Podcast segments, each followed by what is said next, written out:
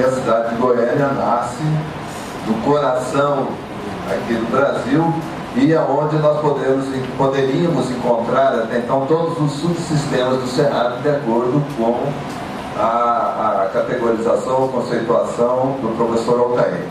Mas eu vou falar especificamente sobre Goiânia e especificamente sobre um projeto que está na Câmara Municipal de Goiânia, que é o Plano Diretor de Goiânia. Embora seja uma das coisas mais importantes do planejamento urbano da cidade, pouco se discute, inclusive dentro da universidade e na sociedade. E ele tem, ele tem uma proposta muito interessante para a cidade.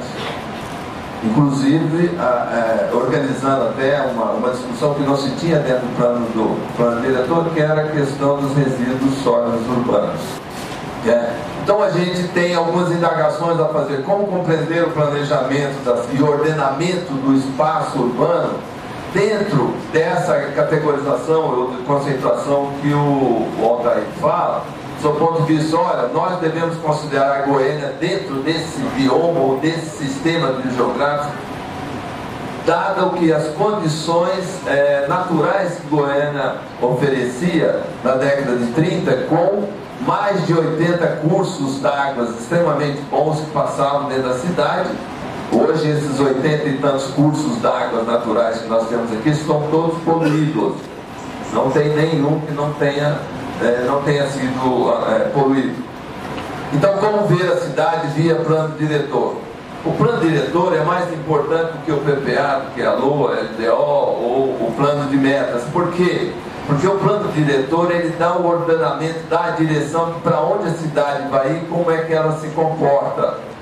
Então, como agregar esses recursos naturais ao espaço que o cidadão vai ter para a sua cidade?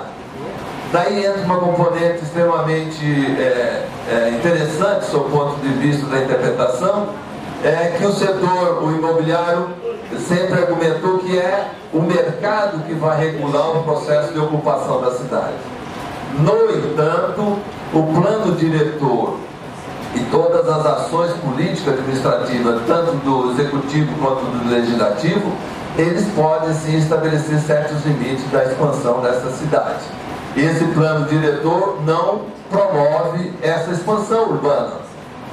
Não, mas ele promove toda uma discussão de adensamento onde você já tem infraestrutura consolidada. Para, para, para quê? Para preservar o que de bom ainda há na cidade, do ponto de vista de recursos naturais. Mas tem um, um, grave, um grave problema, do ponto de vista de escoamento, da quando chove na cidade, nós temos imediatamente alagamentos, porque nós temos uma deficiência muito grande do sistema de drenagem nosso.